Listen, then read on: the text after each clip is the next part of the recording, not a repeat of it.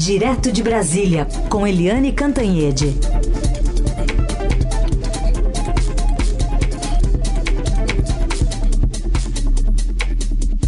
Oi, Eliane, bom dia. Bom dia, Raíssa Carolina, ouvintes. Bom dia, Eliane. Bom, o ex-presidente iniciou o processo de extensão do seu visto aí para turista, né, nos Estados Unidos.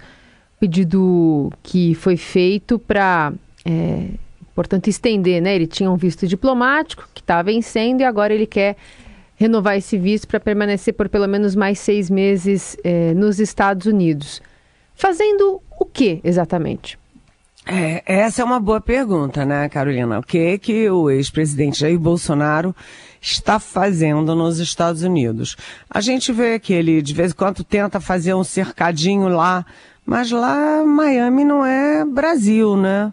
No cercadinho não é aquele cercadão é, que ele fazia com motociatas, com, é, é, com cavaladas, com jequiatas, jequi jet esquiata, não, lá é outra coisa, tem menos gente, menos brasileiro, a repercussão é muito menor. Então ele vai uma vez, duas vezes, três vezes, vai minguando isso. Aí agora ele vai fazer uma palestra, ficou meio ridículo também a palestra, mas ele vai ficando lá porque ele tem medo das consequências da volta dele ao Brasil.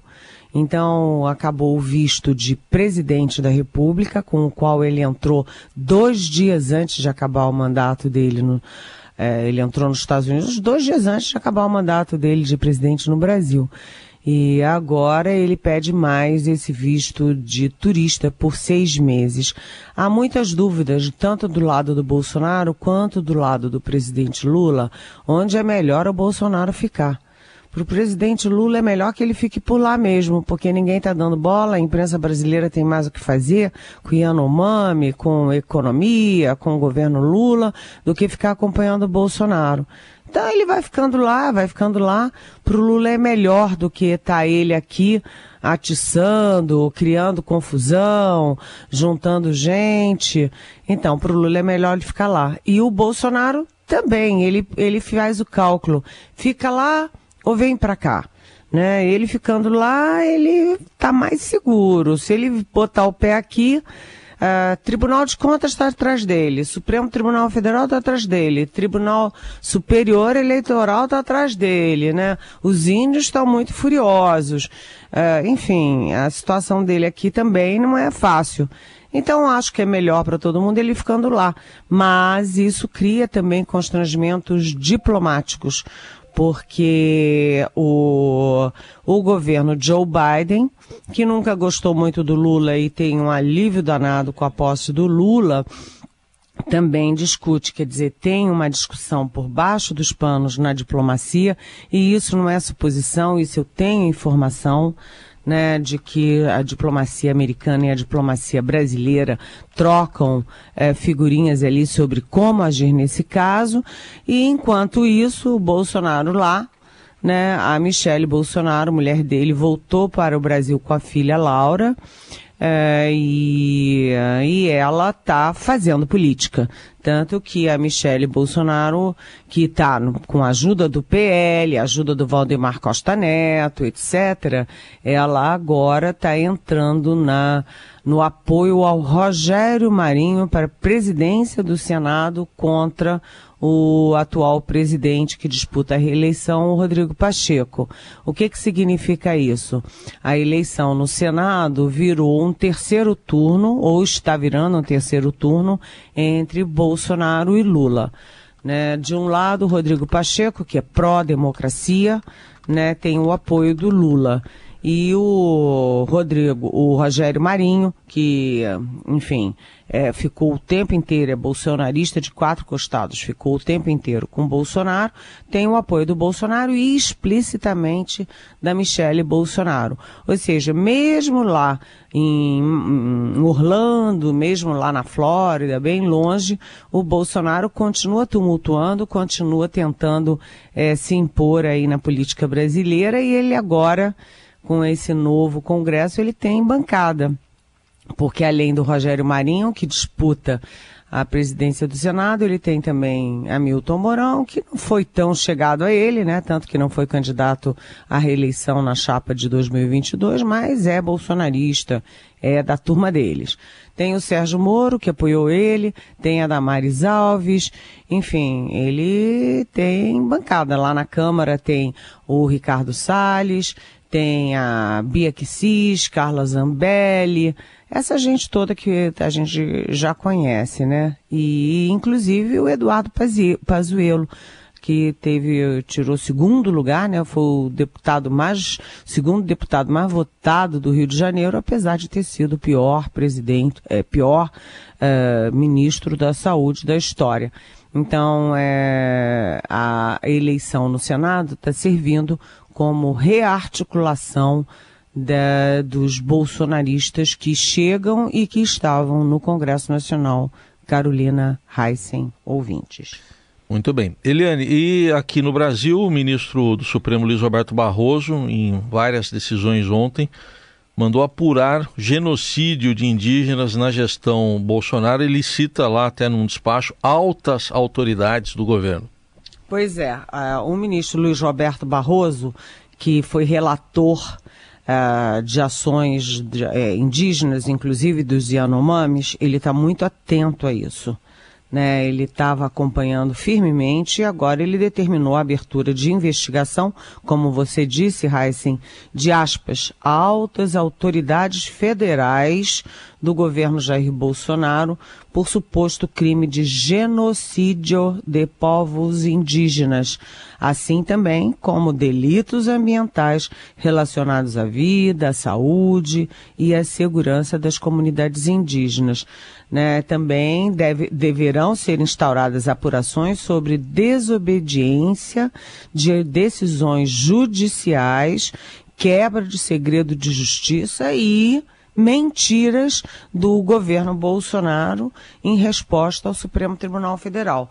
Ou seja, são várias frentes contra o Bolsonaro, que já na CPI da Covid, ele ficou uma discussão danada se ele poderia ser ou não enquadrado no crime de genocídio, justamente pelo que ele fez e pelo que ele não fez a favor dos indígenas uh, e contra os indígenas durante a pandemia.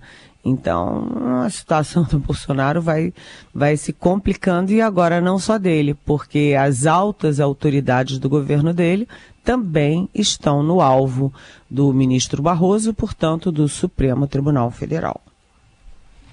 Eliane, uma pergunta aqui de ouvinte sobre essa questão.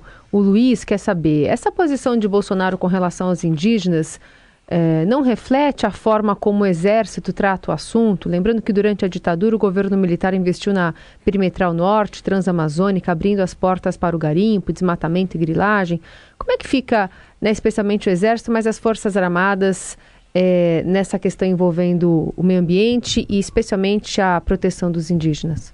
Oi, Luiz. Isso é uma questão muito delicada, mas é verdadeira porque os militares que têm forte presença na Amazônia, principalmente do Exército, também a Marinha, por causa da, da do, dos rios, uh, também a aeronáutica, porque a grande, uh, grande locomoção na Amazônia é via fluvial ou via aérea, né? Mas principalmente o Exército. O Exército, por causa das fronteiras, tem muita presença eh, na Amazônia. E quando a gente olha a equipe do Bolsonaro, foi gente que foi que esteve no comando militar da Amazônia em vários períodos da carreira militar, como por exemplo o próprio Augusto Heleno, que era chefe do GSI do Bolsonaro e que foi comandante militar da Amazônia, que serviu lá mais de uma vez. Na visão deles, é preciso ocupar a Amazônia, ocupar as áreas é, preservadas do Brasil para que os estrangeiros não adentrem o Brasil e não ameacem a soberania nacional sobre os nossos nosso território. Isso é uma bobagem, né? Porque é uma falta de compreensão sobre a importância dos povos originários. Os povos originários que conhecem a terra, conhecem as plantas, conhecem os animais, conhecem os rios como nenhum de nós conhece, eles são importantíssimos para a preservação do planeta né? É, e eles têm, além disso, além deles serem importantes para nós, eles têm o direito, a legitimidade, o direito a ter respeito, a ter as suas terras, Filipe a ter a sua vida e a ter as suas condições de sobrevivência. Então, olha, Luiz, tem, você tem razão. A, essa é, ignorância do Bolsonaro tem a ver com a posição do Exército Brasileiro, mas o Exército Brasileiro, pelo menos, tem uma doutrina, tem aí uma, uma posição que tem algum embasamento teórico. O Bolsonaro não, era aquele a coisa do Bolsonaro em tudo, era um achômetro. Então, quando você vê o Bolsonaro desde o primeiro mandato dele na Câmara do, dos Deputados em 1993, ele já combatia a existência das reservas Yanomami ele, durante o, os mandatos, sucessivos mandatos dele, tem vários projetos e vários votos dele contra a causa indígena, contra os Yanomamis, e ele, na presidência, ele fez um projeto simplesmente escancarando as reservas para mineração, né, para ouro, para qualquer tipo de minério, para agropecuária, até para turismo. Ou seja, ele achava que índio bom é o ex-índio. Ele queria acabar com as reservas. E agora, como a gente vê as fotos, além de acabar com as reservas, também acabar com os próprios indígenas, com aquelas crianças em pele e osso, é porque se você acaba com as reservas e acaba com os índiozinhos, você acaba com o futuro uh, dos indígenas e dos povos originários do Brasil, porque ao mesmo tempo o Bolsonaro também perseguiu, Luiz, os quilombolas. Da análise política direto de Brasília com Eliane Cantanhede, ainda no assunto da tragédia Yanomami, Eliane, ontem o presidente Lula disse que acabou a brincadeira, que não vai ter mais garimpo em terras indígenas, como a gente falou também é, proibiu, vai, ordenou proibição do tráfego aéreo ali, acesso fluvial, tudo no combate ao garimpo. Só que não é tão simples, né, Eliane? Não basta. A vontade é importante, mas não é só ela. É, é aquela história, né? Eu ontem, a minha coluna de hoje é exatamente falando das duas faces da mesma moeda social. Porque assim como você tem a tragédia Yanomami, você tem também uma tragédia social do outro lado, dos garimpeiros. Sabe por quê, Heisen, Carolina ouvintes? Porque eu estava conversando com um ministro importante do governo Lula, né? Não está na hora deles assumirem isso, mas para mim não tem hora. Jornalista não, não, não, não tem cálculo político, né? Tem cálculo da notícia. E eu escrevi é, que é o seguinte: as pessoas têm a noção de que os garimpeiros têm aviões, lanchas, né, tratores, são riquíssimos, podres de rico. Isso é uma minoria da minoria que é, manipula, que explora os garimpeiros. Quem são esses garimpeiros que viraram os grandes vilões nacionais por causa da tragédia indígena? Eles são gente pobre, é, ignorantes que não tiveram educação, não tiveram saúde, não tiveram oportunidade e que vivem do garimpo. Ele, a mulher dele, a, os filhos dele, a mãe dele. Ou seja, isso vem de pai para filho. Né, eles vivem disso e não sabem viver de outra coisa. Então, tirar. Ontem o Lula disse assim: olha, a, acabar, vamos acabar com a brincadeira. Acabou com a brincadeira. Não vai ter mais garimpo. Ok, não pode ter. Efetivamente não pode ter garimpo ilegal na terra dos garimp... Na, nas terras dos Yanomamis e dos indígenas. Ponto. Isso é verdade, não pode. Mas você simplesmente não vai lá, enxota uh, todos os, os garimpeiros e manda eles. Para onde? Põe 20 mil garimpeiros das terras uh, Yanomami na cadeia que cadeia no, na Amazônia comporta 20 mil garimpeiros? Não tem cadeia para 20 mil garimpeiros, primeiro. Segundo, se eles não têm como garimpar ali, Você joga eles aonde? Nas cidades, você vai ter um problema somado ao outro. Você vai ter o problema indígena mais o problema dos garimpeiros jogados nas ruas, sem ter como trabalhar, sem ter como viver, sem ter como alimentar a sua família. Então, esta retirada dos garimpeiros tem que ser planejada, tem que ter rumo, né? Você simplesmente não tira e joga, joga fora, não.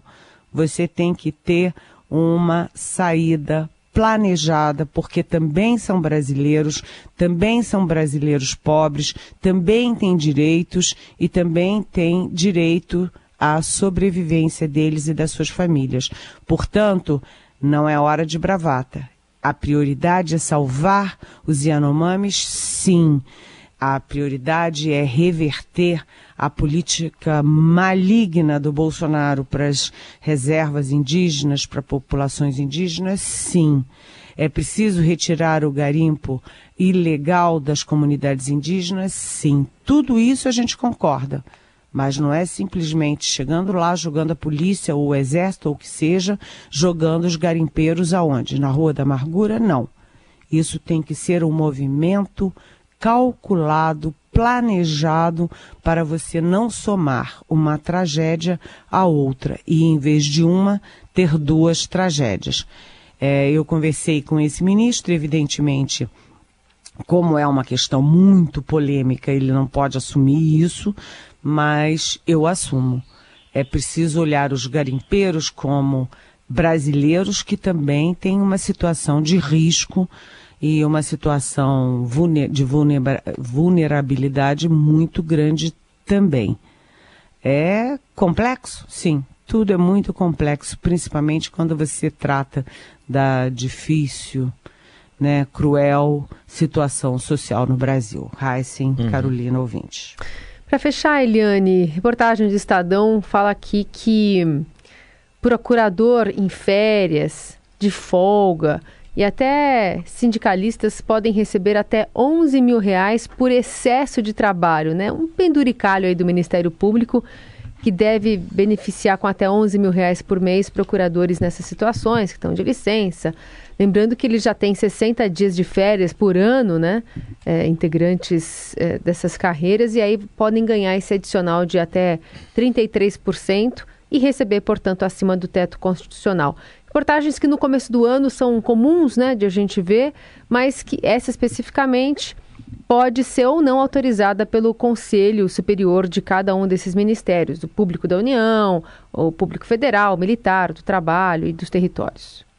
É, isso é realmente um escândalo, né? É um escárnio quando você tem um problemaço uh, fiscal como você tem no Brasil, não tem dinheiro para educação, não tem dinheiro para saúde, não tem dinheiro para para nada, para cultura, tudo esgarçado, tudo cheio de problema.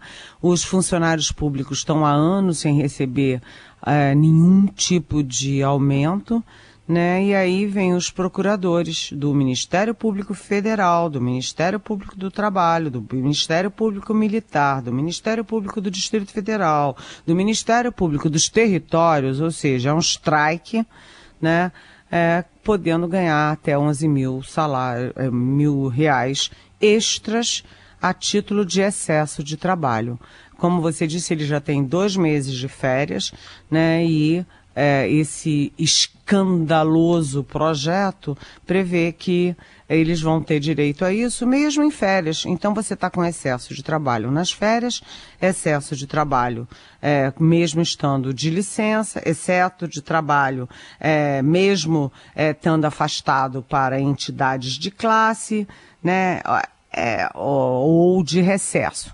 É um excesso de trabalho muito curioso e a gente chama de penduricalho, mas na verdade é uma indignidade.